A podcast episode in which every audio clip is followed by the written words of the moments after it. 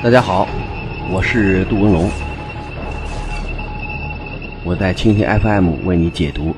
热点武器。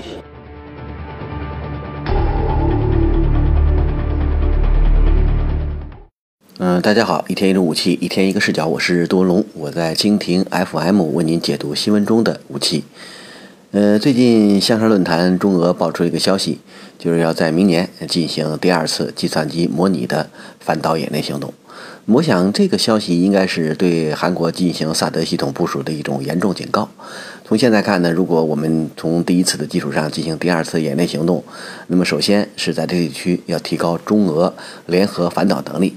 你现在萨德系统的进入实际上是一个暗示，就意味着现在的美国、日本、韩国有可能在弹道导弹防御系统上，呃，出现这种紧密合作。你像之前军事关系，日本跟韩国，呃，在军事联系上没有直接的管道，由于历史原因啊、现实的原因，所以美日韩呢都是一个纸三角关系，并不是我们想象的铁三角。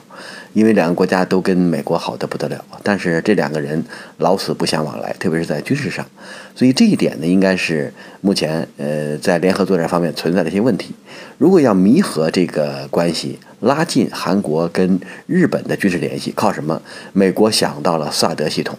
因为萨德系统对导弹进行拦截，包括美国正在建立的全球弹道导弹防御系统，它的基本要求就是多段拦截。呃，全球预警集中指挥，最后那个集中指挥就要求多方不可能单干，必须在统一的意图下进行情报交流、信息交流和能力的联通。呃，这一点呢，对作战行动有非常制约，呃，有很大的制约功能。也就是说，日本和韩国如果从民族情感呀，然后现实的这种隔阂上不能够形成联合作战关系，但是如果在联合反导方面通过技术的强制标准而实现了这种联合，那么这个也是一个重大的进步。所以我想，呃，不可不能排除美国和日本要把萨德系统的技术体制当成捆绑日本、韩国的一个重要的军事锁链。就让你分，但是大家拿这个枪都不能分，必须一块儿做。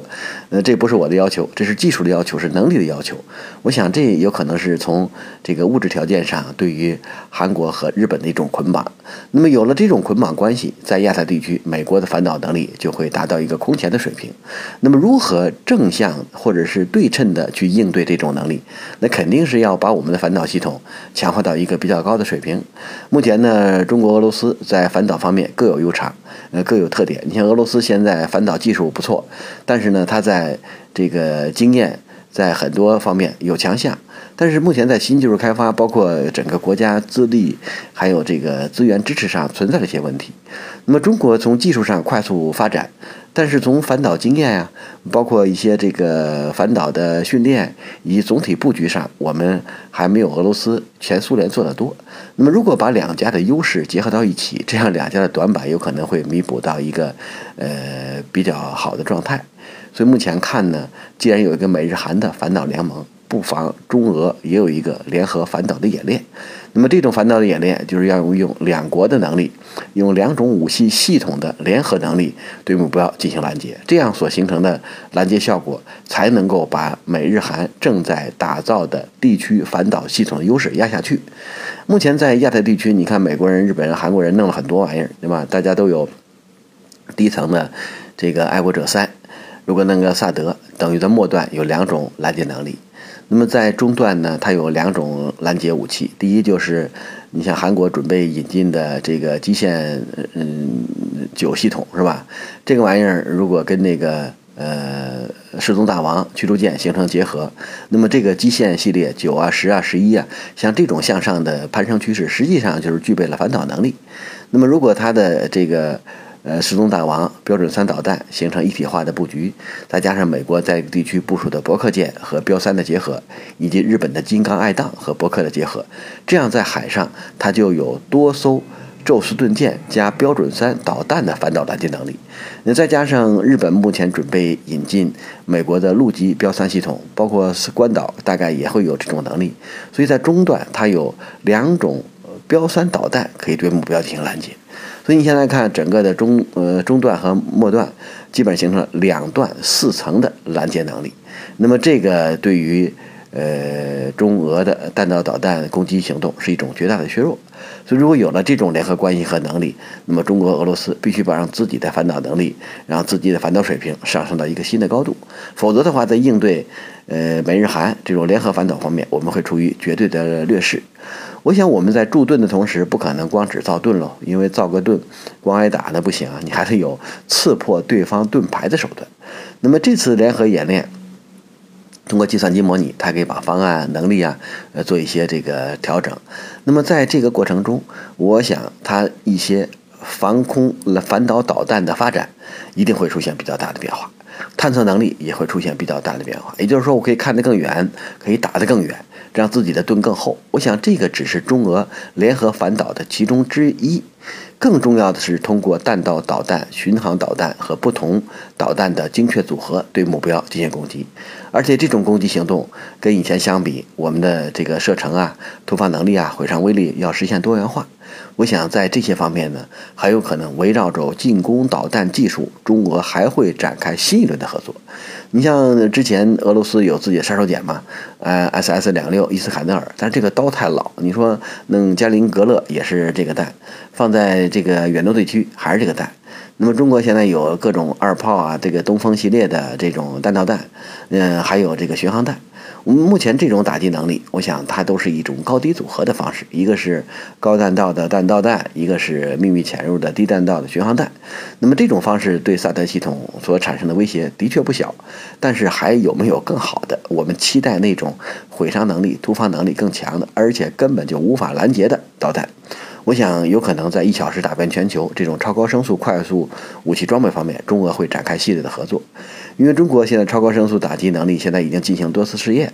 而且空天战机它的基本部署，而且现在按照研制部门在央视曝光那个镜头，三零年有可能会实现首飞。一旦实现首飞，我们从大气层内起飞，然后进入地球轨道，再从地球轨道穿越。回到大气层，凭借自身的这个气动外形和动力，在机场着陆。那么这种动力方式，如果形成了打击能力，形成了这种侦察能力，我们对现在的萨德啊什么这些乱七八糟的东西，我们的防御能力和进攻能力就会达到一新的高度。而且萨德拦截，包括标三导弹拦截、爱国者拦截，根本就没有法办法对这种高超高速的目标进行拦截，是吧？所以如果有了这种打击能力，你这个这个呃攻击。呃，威胁性就会进一步提高。那俄罗斯在超音速导弹方面有很多很多的优势。呃，前苏联时期，他为了打航母，就造了很多这种具备这个导弹之间叫弹际信息传输系统的这种做法。就是我打出去十二个弹，这十二个弹是通气儿的啊，大家可以通过信息系统，然后去分配目标。你比如说，之前在沉没的库尔斯克艇上，那个二十四发弹，它是这样分配：比如说我一次打出十二个，有一发是领弹的高空飞行，接收卫星，呃，捕获对方的目标信息；然后十一发弹在低空飞行，它要接受高空领弹，对它的信息分配。